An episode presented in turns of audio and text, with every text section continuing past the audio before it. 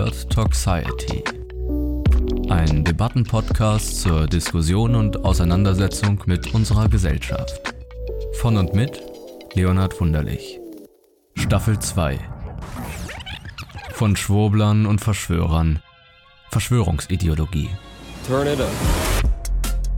Spätestens seit dem Aufkommen der Querdenken-Initiative haben es VerschwörungsideologInnen ins Rampenlicht der öffentlichen Aufmerksamkeit geschafft. Menschen, die krude Thesen verbreiten und dabei nicht nur sich selbst in eine scheinbar parallele Welt absondern, sondern auch eine Gefahr für unsere Demokratie und die Verständigung der Menschen darstellen. Die Morde von Hanau und Ida Oberstein haben gezeigt, dass sich diese Entwicklung nicht ignorieren lässt. Höchste Zeit also, sich dem Thema anzunehmen. Wie kam es zur momentanen Situation? Was sind Verschwörungsmythen und wie funktionieren sie? Und wie können Menschen an solch absurde Geschichten glauben, sich gegebenenfalls bis aufs äußerste radikalisieren? Das sind die Fragen, derer wir uns in der zweiten Staffel von Toxiety annehmen wollen. Spreche ich auf einer Demonstration der Querdenken-Initiative mit den Demonstrierenden, entwickelt sich zumeist ein Gespräch über Politik und Wirtschaft. Die politischen und oder wirtschaftlichen Eliten hätten sich in niederträchtiger Absicht gegen die restliche Bevölkerung verschworen, um im Schatten einer geplanten Pandemie ihre Macht, ihr Vermögen, ihren Einfluss, die Kontrolle und so weiter und so fort in unerhörtem Grade auszubauen. Eine besondere Feindseligkeit pflegen viele meiner Gesprächspartnerinnen dabei gegenüber großen wirtschaftlichen Subjekten und ihren Eliten. Es seien demnach vor allem die großen Konzerne und ihre Führungsriegen, die die Demokratie unterminiere, die politische Sphäre unter ihre Kontrolle bringe und damit verschworen und in niederträchtiger Absicht das Weltgeschehen zu ihren Gunsten leite.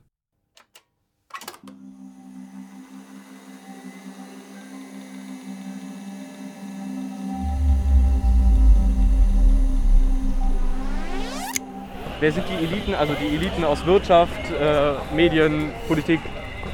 Nein, nein, es geht um die Leute. Wer hat denn, wer hat denn die Macht? Was denkst du denn? derjenige, der hier, das, das, der hier die, die, die, die politische Macht hat oder derjenige, der die Politiker bezahlt? Ja, also ich bin der Wer Meinung, dass die? es die Politiker sind, aber Sie sind der Meinung, dass es die Wirtschaftselite ist. Ja, aber guck mal, wie, wie kann das denn sein, wenn es die Politiker wären? Ja? Wenn die Politiker das alleine wären. Du musst immer fragen, wer bezahlt die denn? So, wenn ich mir ja, angucke. Steuerzahler erstmal. Ne? Also die, genau, die richtig, genau. Wenn ich mir angucke, in meiner Verwandtschaft lebt ein äh, lebt ein Landrat. Landrat sagt dir was? Ja, klar, genau. Ja. Der kriegt ca. 7.500 Euro vom Staat, also von uns. Dann kriegt er noch ein Fahrer gestellt, noch ein Auto gestellt. Und dann kriegt er noch, äh, da, kriegt, da ist er noch im Vorstand von äh, der Sparkasse drin, im Vorstand von der Deutschen Bank, im Vorstand von RWE, im Vorstand von Hochtief, ja, die gibt es ja jetzt nicht mehr, und im Vorstand von was weiß ich nicht alles. Und das macht summa summarum nach Steuern 45.000 Euro.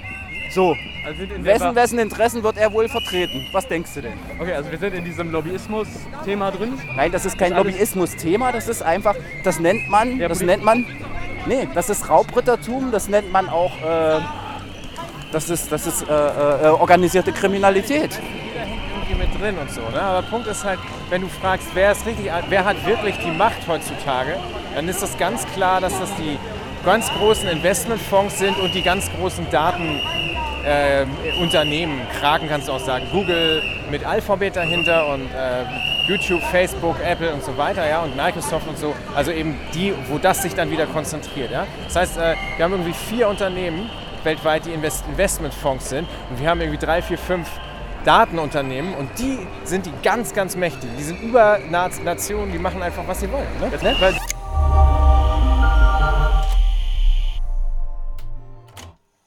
Die Wirtschaft, das heißt also Wirtschaftseliten, einflussreiche Unternehmerinnen und gigantische Firmen, sind beliebte und häufig verwandte Feindbilder in Verschwörungserzählungen. Demnach beeinflussten, steuerten oder kontrollierten diese die Politik, Politikerinnen, in ihrem Handeln. Diese PolitikerInnen seien schließlich nicht mehr als die Marionetten einer global vernetzten und agierenden Wirtschaftselite, die die Welt mittels ihres politischen Einflusses, ihrer politischen Kontrolle nach ihrer Pfeife tanzen ließe.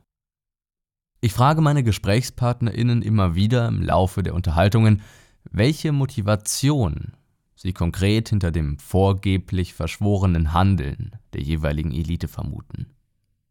In wirtschaftlicher Hinsicht läge es nahe, den monetären Gewinn, die Profitmaximierung und Kapitalakkumulation als höchstes Ziel von Wirtschaftsakteurinnen anzunehmen. Interessanterweise, und das wird an späterer Stelle dieser Episode noch sehr wichtig, ist das Motiv des Gewinnstrebens der Unternehmen für die meisten Verschwörungsgläubigen gar nicht so wichtig. Sie vermuten vielmehr einen Machthunger und ein Streben nach Kontrolle, die jene vorgeblich verschworenen wirtschaftlichen Eliten zu ihrem niederträchtigen Handeln motiviere. Ich frage mehrmals explizit nach, ob es nicht letztendlich doch darum geht, Profite zu erhöhen. Aber mein Gesprächspartner in diesem Fall lehnt das so grundsätzlich ab. Allerdings eine alternative Antwort auf die Frage des Interesses und der Motivation kann er mir auch nicht präsentieren.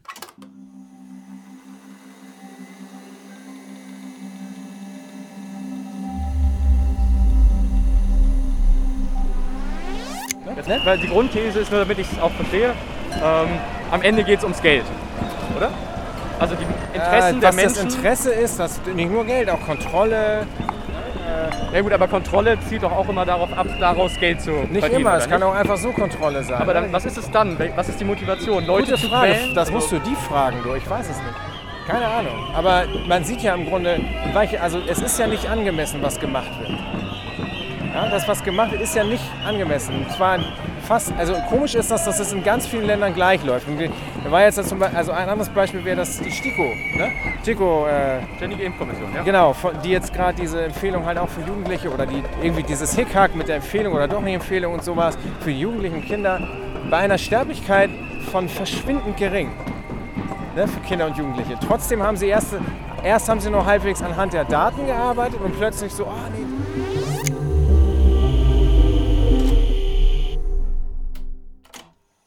Interessant und durchaus charakteristisch für Verschwörungserzählungen im Allgemeinen ist dieser argumentative Zirkelschluss, den mein Gesprächspartner hier macht, wenn er sagt, er wüsste nicht, was die Motivation der Wirtschaftselite für den Kontrollgewinn sei, aber offensichtlich laufe ja etwas falsch in der Politik und Gesellschaft.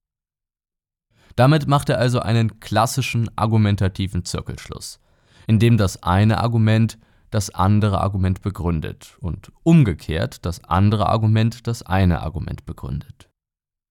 Demnach sei erstens es nicht richtig, was politisch, gesellschaftlich ablaufe, woran man sehe, dass die Wirtschaftseliten die Macht ausübten und dadurch Zweitens, dass Wirtschaftseliten die Macht ausübten, liefen die Dinge eben falsch. Wie man sieht, begründen sich beide Argumente also gegenseitig sind somit also auch nicht widerlegbar, schaffen bei genauerem Hinsehen allerdings durch ihre jeweils doppelte Funktion von begründendem und begründetem keine äußere Legitimation ihrer inhaltlichen Richtigkeit.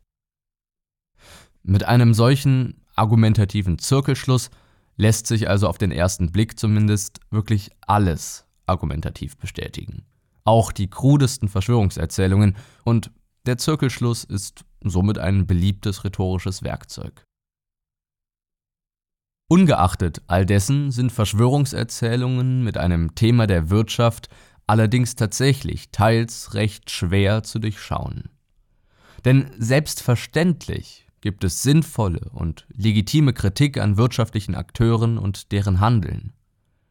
Und der Grad dann zwischen vernünftiger Kritik einerseits und verschwörungsgläubigen Narrativen andererseits ist mitunter aber sehr schmal. Mein Name ist Leonhard Wunderlich und ihr hört Toxiety. In dieser Folge zum Thema Verschwörungsglauben mit dem Feindbild der Wirtschaft und zur Frage, wie diese Verschwörungserzählungen von legitimer Kritik abzugrenzen sind.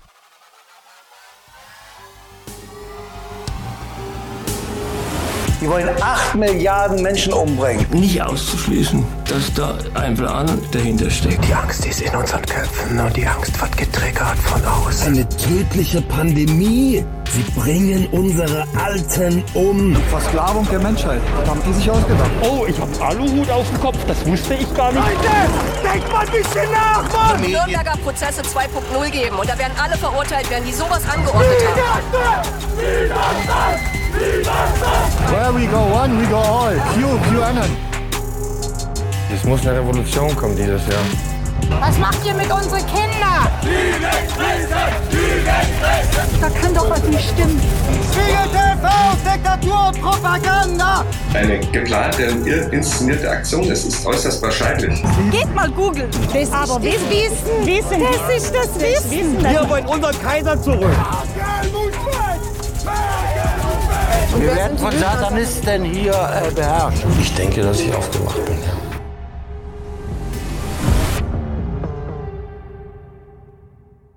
Verschwörungserzählungen mit dem Feindbild der Wirtschaft haben also zumeist im Kern die Idee, dass es wirtschaftliche Akteurinnen, Eliten seien, die sich in niederträchtiger Absicht zum eigenen Vorteil, Machtgewinn und zur Kontrollausübung gegen die breite Masse der Menschen verschworen hätten. Je nach Erzählung machen sie dabei entweder mit Politikerinnen gemeinsame Sache und schließen mit ihnen eine Allianz, oder sie üben Kontrolle über Politikerinnen aus, die also dann viel mehr als die fremdgesteuerten Marionetten der Wirtschaft fremdem Willen gehorchen und auf Weisung der wirtschaftlichen Eliten handeln. Beliebter Gegenstand und häufiges Feindbild sind dabei vor allem die Pharmaindustrie und Rüstungsindustrie. Industrien also, die ihr Geschäft im weitesten Sinne auf menschlichem Leid, auf Krankheit oder Krieg aufbauen und daher besonders gut für die Vermutung einer niederträchtigen Verschwörung geeignet sind. Denn, so die Prämisse, maximieren diese Konzerne und Industrien ihre Gewinne mit der Maximierung menschlichen Leids. Und so liegt dann eben die Unterstellung nahe, dass jene Konzerne bewusst Krisen und menschliches Leid verursachten, um ihre Gewinne zu erhöhen.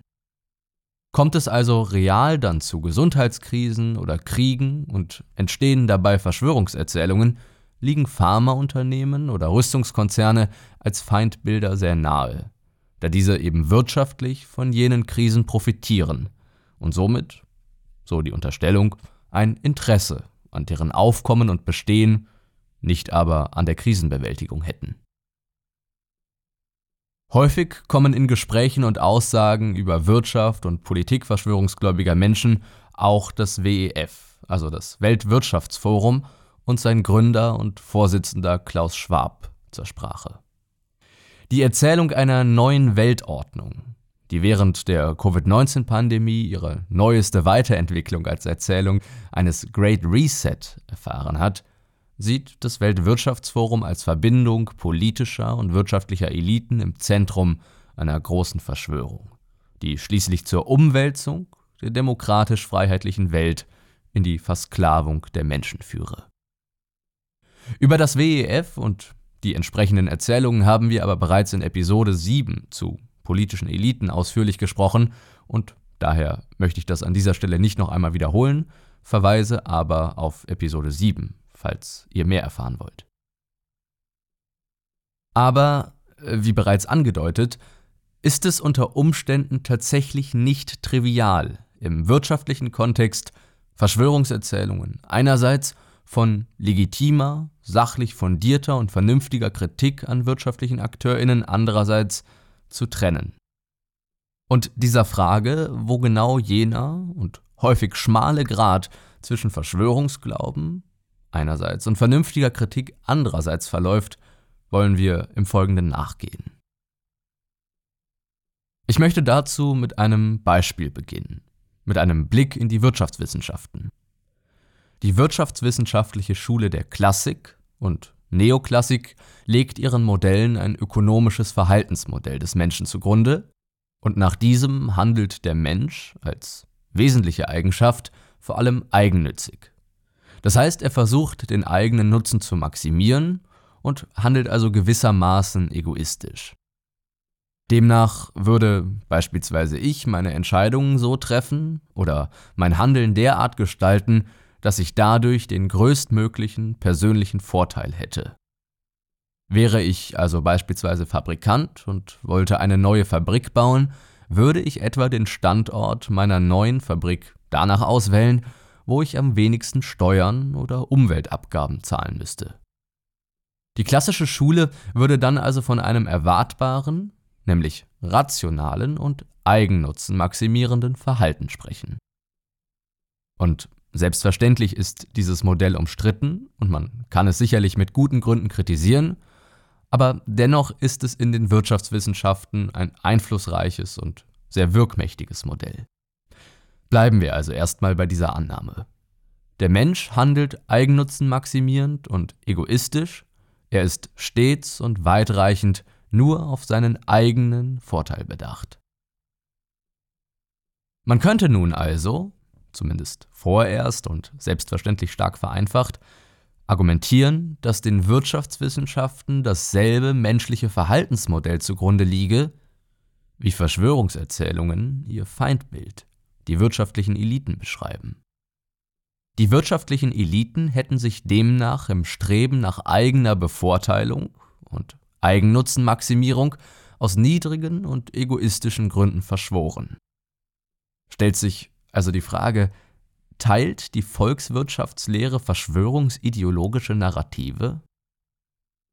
Nun, äh, wie man sich denken kann, ist dem nicht so, denn es bestehen einige Unterschiede zwischen dem klassischen wirtschaftswissenschaftlichen Modell und verschwörungsideologischen Narrativen, die uns, und deshalb schauen wir sie uns an dieser Stelle an, die uns die Unterschiede zwischen einer berechtigten Kritik der wirtschaftlichen Eliten und einem Verschwörungsglauben besser verstehen lassen. So liegt der Hauptunterschied vermutlich in der Annahme der klassischen Wirtschaftstheorie, dass jenes egozentrische, Eigennutzen maximierende Verhalten aller Individuen zu einem wünschenswerten Ergebnis für alle führt. Gemeint ist also etwas wie denken etwa du und ich jeweils an uns, ist an uns beide gedacht. Der Verschwörungsglauben hingegen, und hier liegt die Abgrenzung, propagiert hingegen eine eigennutzenmaximierende und niederträchtige Verhaltensweise nur einer kleinen Gruppe wirtschaftlicher Eliten, die sich dann also explizit zum Schaden der großen Gruppe, der anderen, auswirkt. Es ist also dann nicht an alle gedacht, sondern durch Machtasymmetrien kann nur diese kleine Gruppe das gesamte System zu ihrem Vorteil gestalten und ausnutzen. Charakteristisch für den Verschwörungsglauben ist also nicht diese Gemeinsamkeit mit der Wirtschaftsklassik, dass Individuen Eigennutzen maximierend handeln, sondern dass es zwei unterschiedlich mächtige Gruppen gibt, von denen eine genuin gut und die andere genuin niederträchtig und böse ist und sich bewusst auf Kosten der anderen bereichert. Dieser Ansicht kann man zwar auch sein, ohne unbedingt verschwörungsgläubig zu sein, aber behalten wir diesen Unterschied mal im Hinterkopf, um dann, zusammen mit dem nun folgenden Punkt, die Trennlinie zwischen vernünftiger, legitimer Kritik einerseits und Verschwörungsglauben andererseits ziehen zu können. Wir brauchen also zu dieser Unterscheidung noch ein weiteres Kriterium und zu diesem Zweck schauen wir auf ein weiteres Beispiel, nämlich auf die Politikwissenschaft. In der Politikwissenschaft ist aus demokratietheoretischer Perspektive das Vertreten eigener Interessen, das Lobbying also, könnte man sagen, grundsätzlich in Ordnung und zur demokratischen Interessensartikulation und Aggregation sogar wünschenswert. Durch Interessengruppen finden sich also Menschen mit ähnlichen Interessen innerhalb einer Bevölkerung zusammen. Sie können sich dann untereinander abstimmen und ihre Interessen dann auch gegenüber der Politik, dem politischen System, den demokratischen Repräsentantinnen artikulieren. So soll also systemtheoretisch gewährleistet sein, dass sich die Interessen jedes einzelnen Menschen einer Bevölkerung bündeln und dann auch artikulieren und dann eben auch im politischen, demokratischen Aushandlungsprozess allgemein verbindlicher Entscheidungen berücksichtigt werden. Und auch wirtschaftliche Akteure haben selbstverständlich Interessen, die sie also aus demokratietheoretischer Sicht legitimerweise aggregieren und dann an die Politik richten können, sollen und dürfen. Wenn ich also beispielsweise als Pharmaunternehmerin Medikamente auf den Markt bringen möchte und sie verkaufen will, dann habe ich logischerweise zum Beispiel ein Interesse daran, dass die Sicherheitsbestimmungen und Zulassungsprozesse von neuen Medikamenten möglichst wenig Kosten für mich verursachen. Sodass ich also meine Medikamente schneller und mit weniger Kosten auf den Markt bringen kann und somit auch schneller Gewinne erwirtschafte. Stellt sich also auch hier wieder die Frage, wird nicht also auch hier ein Narrativ verschwörungsgläubiger Menschen politikwissenschaftlich legitimiert, wenn Wirtschaftseliten versuchen, ihre Interessen im politischen Prozess durchzusetzen? Naja, offensichtlich, denn mit Demokratie und Systemtheorie logisch begründbar, ist das Verschwörungsgläubige einer Verschwörungserzählung betreffend wirtschaftliche Eliten nicht, dass diese versuchen, ihre Interessen gegenüber der Politik zu artikulieren oder im politischen Prozess durchzusetzen. Wie gesagt, ein solches Vorgehen ist demokratietheoretisch legitimierbar, auch wenn man hier natürlich mit Recht kritisieren kann, dass unterschiedliche gesellschaftliche Interessensgruppen unterschiedliche Machtressourcen haben und demnach ihr Interesse verglichen mit anderen Gruppen nicht ausgeglichen, konflikt- und oder durchsetzungsfähig sind, ähm, aber von dieser Debatte wollen wir hier einmal absehen. Der Unterschied also zwischen legitimer Kritik einerseits und Verschwörungsglauben andererseits besteht also nicht darin, dass Wirtschaftsakteurinnen versuchen, ihre Interessen zu artikulieren oder ihnen Gehör zu verschaffen, sondern der Unterschied besteht darin, dass Verschwörungsgläubige propagieren, diese Wirtschaftseliten würden Politikerinnen direkt vollständig kaufen oder Zwang ihnen gegenüber ausüben. Denn im demokratischen System und optimalen Fall werden politischen Akteurinnen die unterschiedlichsten Interessen aus der Bevölkerung artikuliert und für diese geworben, sodass dann diese politischen Akteurinnen zwischen allen Interessen abwägen und optimalerweise zu einer möglichst interessenausgleichenden Lösung kommen. Verschwörungsgläubige hingegen unterstellen, dass diese demokratischen Prozesse der Interessensabwägung und Kompromissschließung gar nicht erst stattfinden können.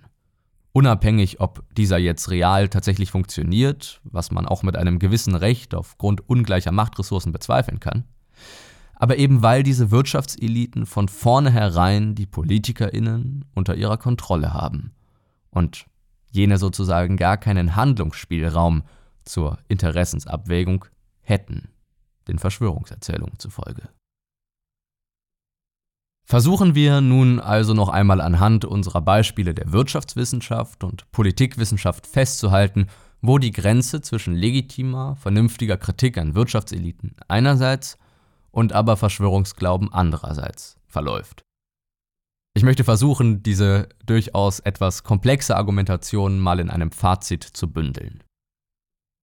Man kann also mit guten Gründen das klassische, neoklassische Wirtschaftstheorem und das ökonomische Verhaltensmodell kritisieren, das das Eigennutzen maximierende Verhalten aller Individuen, auch der wirtschaftlichen Eliten, zum bestmöglichen Ergebnis, das heißt also zur größtmöglichen Wohlfahrt aller führt.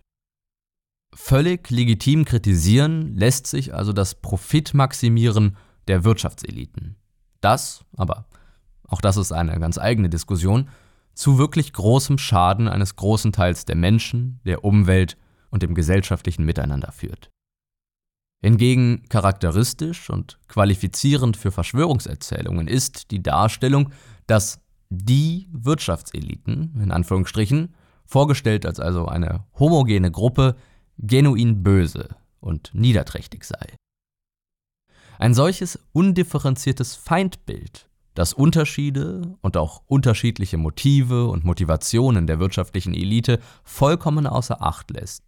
Sie also stattdessen als natürlicherweise böse und niederträchtige Menschen disqualifiziert und für alles denkbar Schlechte der Welt verantwortlich macht, ist ein starkes Indiz für einen Verschwörungsglauben.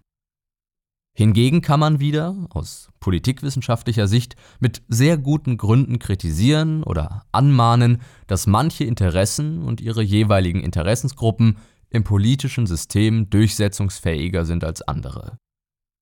Denn wie gesagt, aufgrund unterschiedlicher Ressourcen und Fähigkeiten können Interessensverbände partikularer wirtschaftlicher Interessen von Wirtschaftseliten erfolgreicher in beispielsweise einen Gesetzgebungsprozess eingebracht werden und damit demokratietheoretisch illegitimerweise, da chancenungleich, schwerer wiegen als andere Interessen, sodass das natürlich vernünftig kritisiert werden kann. Aber auch das ist eine andere, wenn auch sehr interessante systemtheoretische Debatte. Verschwörungserzählungen hingegen zielen aber gar nicht erst auf eine Kritik solcher Aushandlungsprozesse, möglicherweise ungleich erfolgreicher Interessensvertretung. Sie propagieren von Anfang an stattdessen, dass PolitikerInnen von vornherein von jener Gruppe bösartiger, niederträchtiger Individuen gekauft und kontrolliert werden. Man beschäftigt sich also gar nicht erst mit systemtheoretischen Fragen der Chancengleichheit oder Ressourcenungleichheit, sondern erklärt PolitikerInnen von vornherein zu reinen Marionetten der Wirtschaft. Zusammenfassend können wir also sagen, es besteht immer dann große Gefahr eines Verschwörungsglaubens, wenn per se berechtigte Kritik an Wirtschaftseliten dann aber mit absolutistischen Feindbildern, einem undifferenzierten Schwarz-Weiß-Denken, also einem Gut-Böse-Schema und einer unterkomplexen Betrachtung der realen Verhältnisse zu einer somit unzulässigen Verkürzung von Verantwortlichkeit und Ursachen führt. Etwas vereinfacht und pointiert gesagt, wenn ich beispielsweise sage, die wirtschaftlichen Eliten üben mit Hilfe ihrer ungleich großen Machtressourcen undemokratischen Einfluss auf Politikerinnen aus und sorgen so für die Gestaltung der Politikergebnisse zu ihren Gunsten, dann ist das eine legitime Kritik. Wenn ich hingegen sage, die Wirtschaftseliten hätten unsere Politik unterwandert und planten die Versklavung und Kontrolle der Menschheit, denn nichts anderes sagt zusammenfassend die Verschwörungserzählung des Great Reset, dann ist das eine Verschwörungserzählung. Keine vernünftige Kritik.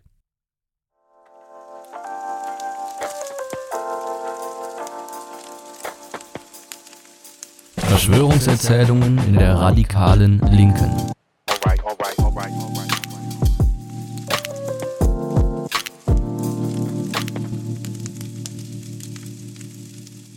Eben an dieser Grenze, die wir gerade abgesteckt haben, liegt teilweise linke oder radikal linke Kritik am Kapitalismus oder an der Globalisierung. Die Kapitalismus- und Globalisierungskritik gehört oftmals gleichsam zur DNA von sich als links verstehenden Organisationen oder Bewegungen. Stark vereinfacht zielt diese Kritik auf Ungleichheit und Ungerechtigkeit produzierende Strukturen. Das heißt, sie kritisiert das kapitalistische Wirtschaftssystem und dessen globalistische Spielart, indem sie argumentiert, dass dieses Ungleichheit und Ungerechtigkeit fördere. Soziale Entfremdung, gesellschaftliche Spaltung, Umweltzerstörung, globale Ungerechtigkeit und Ungleichheit und eine Polarisierung von Reichtum und Armut und so weiter und so fort. Und das ist ja auch erstmal eine legitime Kritik. An dieser Stelle möchte ich noch eine kurze Anmerkung zu meiner Bezeichnung von Kritik als legitim im vorausgegangenen, aber auch im folgenden machen.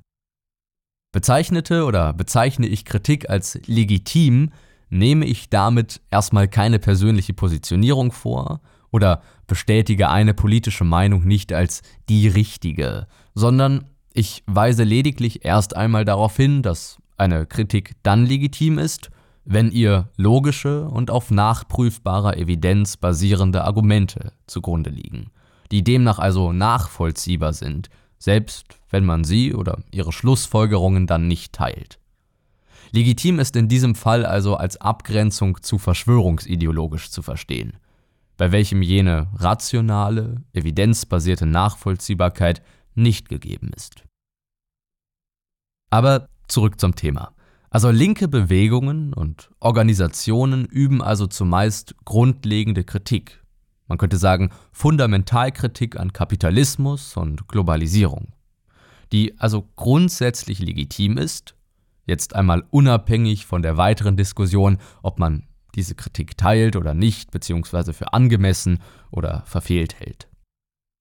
In jedem Fall problematisch wird aber eine solche Kapitalismus- und Globalisierungskritik, wenn sie auf die typischen verschwörungsideologischen Narrative zurückgreift oder die verschwörungsmythologischen Charakteristika aufweist, die wir ja eben versucht haben genauer auszuloten. Problematisch wird also eine Kapitalismuskritik, wenn sie, wie eben gezeigt, die Wirklichkeit stark verkürzt und unterkomplex auf einfache Feindbilder runterbricht wenn also keine Differenzierung großer Gruppen, die auch innerlich heterogen aufgrund von Interessensvielfalt sind, mehr stattfindet. Problematisch ist sie also, wenn sie anstelle einer Differenzierung und der Anerkennung von Interessenspluralität auf verallgemeinerte und dann auch nicht genauer spezifizierte Feindbilder wie die Herrschenden, die Elite oder die Großmächte zurückgreift. Wobei es auch hier stark darauf ankommt, ob solche Begriffe kontextuell eingeordnet werden oder nicht. Problematisch ist auch eine Pauschalisierung, wenn sie ohne weitere Einordnung oder ohne nähere Bestimmung durch ihren Kontext stattfindet, wie zum Beispiel ein Sprechen von den Eliten. Und so eine Pauschalisierung senkt auch die Schwelle zu Populismus oder dann gar zu Verschwörungsglauben. Und Ebenso problematisch im Sinne eines Verschwörungsglaubens ist die Ansicht, dass eine solche pauschalisierte Gruppe oder insbesondere auch dann die Einzelnen dieser Gruppe natürlicherweise schlecht, niederträchtig oder einfach böse seien. Die Konstruktion eines vorgeblich ultimativen Bösen ist nicht nur ebenso unterkomplex und einer adäquaten Bewertung realer Verhältnisse zu einfach gegriffen, eine Vorstellung von Menschen als das ultimative Böse bereitet auch den Nährboden von Hass und Gewalt. Die Geschichte, ihre Kriege und Völkermorde zeigen, dass diese Entmenschlichung von politischen Gegnerinnen, also Menschen als das absolut Böse und Unmenschliche zu bezeichnen, dann wiederum andere Menschen zu absolut Grauenhaftem befähigen kann. Wir können also sagen, dass eine solche Verkürzung der Wirklichkeit die Entmenschlichung von Menschen und deren unterkomplexe Zuordnung in Gruppen von Gut einerseits und Böse andererseits, also ein Schwarz-Weiß-Denken, nicht im Interesse einer vernünftigen linken Bewegung sein kann.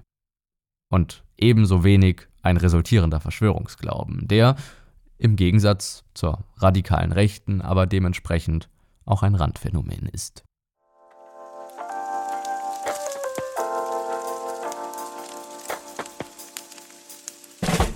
Antisemitismus und die Hochfinanz.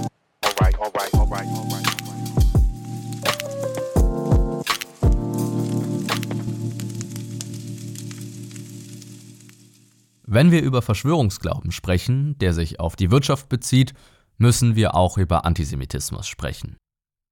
Denn wie auch unser Beispiel der Verschwörungserzählung des Great Reset nahelegt, haben wirtschaftlich fokussierte Verschwörungserzählungen häufig die sogenannte Hochfinanz zum Feind.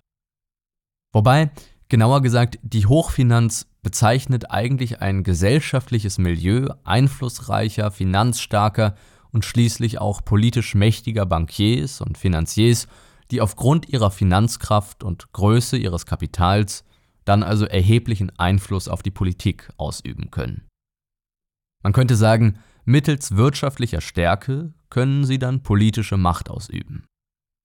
Allerdings, und da muss man wirklich aufpassen, kommt in diesem Feindbild der Hochfinanz oder der wirtschaftlichen Elite und der resultierenden Schuldzuschreibung realer Missstände ein verdeckter Antisemitismus zum Ausdruck. Wir hatten uns bereits in der sechsten Episode mit Antisemitismus im Verschwörungsglauben sehr ausführlich auseinandergesetzt und unter anderem einige Punkte festgestellt dass erstens seit Jahrhunderten und insbesondere auch zu Zeiten des deutschen Nationalsozialismus Menschen jüdischen Glaubens als gierige, egoistische und Geld- und Reichtumsbesessene, gewissenlose Wesen dargestellt wurden, die also im Streben nach eigenem Reichtum, Macht und Einfluss die niederträchtigsten Machenschaften pflegten. So lautet der antisemitische Verschwörungsglaube. Auch hatten wir festgestellt, dass zweitens dieses Bild bis heute in vielen Verschwörungserzählungen sehr wirkmächtig geblieben ist. Wenn auch ein solcher Antisemitismus heute in solchen Kontexten meist verdeckt und gewissermaßen chiffriert oder kodiert zum Ausdruck kommt.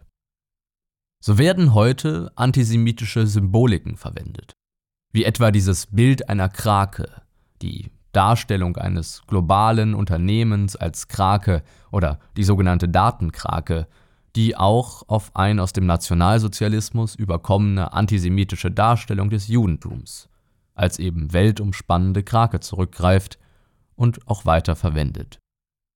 Oder es werden heute aber einzelne Familien als Feindbild genannt, etwa die Rothschilds, deren Mitglieder Menschen jüdischen Glaubens waren oder sind und die somit dann stellvertretend als ein antisemitischer Code für Menschen jüdischen Glaubens stehen, die dem antisemitischen Verschwörungsglauben zufolge dann die globale Hochfinanz darstellen und somit die Politik und deren Akteurinnen kontrollieren würden. Mit Verweis auf die sechste Episode möchte ich es an dieser Stelle mit Antisemitismus auch bewenden lassen, weil das ein super breites Thema ist und die Folge schon fortgeschritten ist. Wer sich aber mit diesem massiven Problem des antisemitischen Verschwörungsglaubens näher befassen möchte, sollte sich noch einmal die sechste Episode dieser Staffel anhören, in der wir ja sehr ausführlich über den Ursprung, die Auslöser und dann auch die heutigen Formen antisemitischen Verschwörungsglaubens sprechen.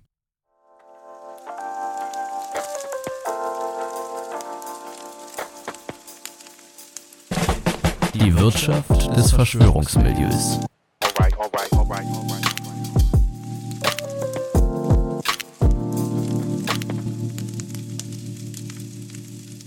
Zum Ende dieser Episode möchte ich noch auf eine gewisse Ironie eingehen, die also wirklich sehr belustigend wäre, würde nicht auch sie viele Leben von Menschen ruinieren. Denn in weiten Teilen der Verschwörungsszene etabliert sich zunehmend eine riesige Industrie, die mittlerweile jährlich Milliarden umsetzt. Verschwörungsideologinnen ziehen Menschen mit ihren Erzählungen, ihren vorgeblichen Enthüllungen und scheinbaren Wissen in den Bann und übernehmen gewissermaßen das Denken für die Menschen. Wenn auch natürlich Verschwörungsgläubige gerne propagieren, sie würden als einzige der Gesellschaft selbst denken, doch sind sie es eigentlich, die mit am stärksten an meinungsführende andere gebunden sind. Verschwörungsideologinnen füttern also die Ängste ihres Publikums aber sie sprechen ihnen parallel auch zu, in der Gesellschaft eine besonders hervorgehobene Rolle zu haben, nämlich allen anderen in ihrem Verständnis der Welt voraus zu sein. Und auch an dieser Stelle noch ein kurzer Verweis auf die vierte Episode, in der wir diese psychologischen Mechanismen der Abhängigkeit von und Bindung an Verschwörungserzählungen bereits ausführlich diskutiert haben. Jedenfalls üben aber Verschwörungsideologinnen einen riesigen Einfluss auf ihr Publikum aus und können diesem schließlich so auch beinahe in beliebigem Umfang unterschiedliche Produkte verkaufen. Darunter zu nennen sind etwa Bücher und Filme mit verschwörungsgläubigem Inhalt oder Veranstaltungen und Seminare zu verschwörungsmythologischen Themen und aufgrund dieser engen Bindung zwischen einzelnen Verschwörungsgläubigen und ihren Wortführerinnen können diese Wortführerinnen die Preise für jene Güter beinahe willkürlich bestimmen und dementsprechend auch in die Höhe treiben, da sie ja scheinbar etwas verkaufen, das von existenziellem Wert für ihre Anhängerinnen ist. Vor allem in der zu großen Teilen verschwörungsgläubigen Esoterik-Szene, über die wir in einer der nächsten Episoden noch ausführlicher sprechen wollen, werden esoterische Produkte und Dienstleistungen zur vorgeblichen Heilung und zum Gesundheitserhalt zu wirklich horrenden Preisen angeboten. Und so machten allein die Verkäuferinnen von esoterischen Produkten 2017 schätzungsweise einen Umsatz von sage und schreibe 15 bis 20 Milliarden Euro. Allein in Deutschland. Verschwörungsideologinnen können also durch das beständige Füttern von Ängsten wirklich großen Einfluss auf ihr Publikum ausüben und ihnen dann anschließend Produkte, die auf die entsprechenden Ängste eingehen, beinahe zu beliebigen Preisen und in hohen Auflagen verkaufen. Verschwörungsideologinnen erstellen Produkte, die sie dann einfach mit Hilfe ihrer Erzählungen vermarkten. Das heißt, die Nachfrage beliebig hochtreiben können, während sie die Preise festlegen. In unserem Fall, und damit möchte ich diese Episode schließen, haben wir es also unter anderem mit Menschen zu tun, die wirtschaftliche Akteure und Eliten undifferenziert für jedes erdenkliche Leid dieser Welt allein verantwortlich machen und ihnen natürliche Bösartigkeit und Niedertracht vorwerfen. Während dieselben Verschwörungsideologinnen auf Basis ihrer Erzählung und den Ängsten und Wünschen ihrer Anhängerinnen eine Milliardenindustrie errichten.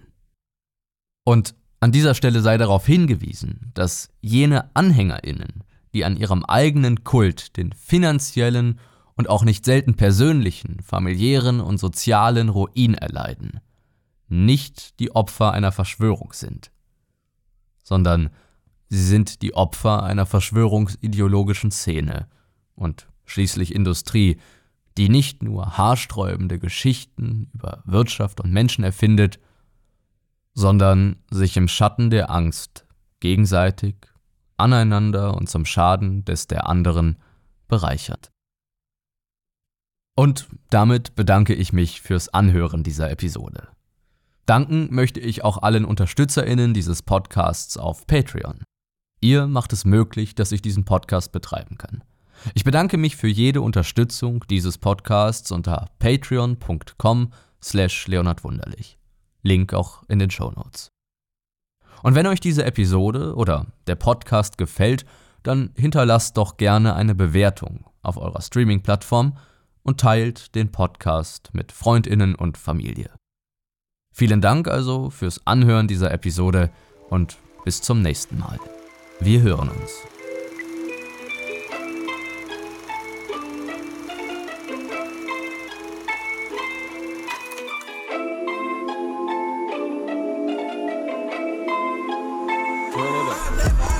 Das war Toxiety. Ein Podcast zur Diskussion und Auseinandersetzung mit unserer Gesellschaft. Von und mit Leonhard Wunderlich. Hat euch die Episode gefallen, so folgt dem Podcast doch, um keine weiteren Ausgaben mehr zu verpassen. In den Show Notes findet ihr weitere Hintergründe und Querverweise. Schaut auch gerne auf der Instagram-Seite dieser Show vorbei unter adtoxiety-podcasts und lasst mich eure Meinung wissen. Wir hören uns.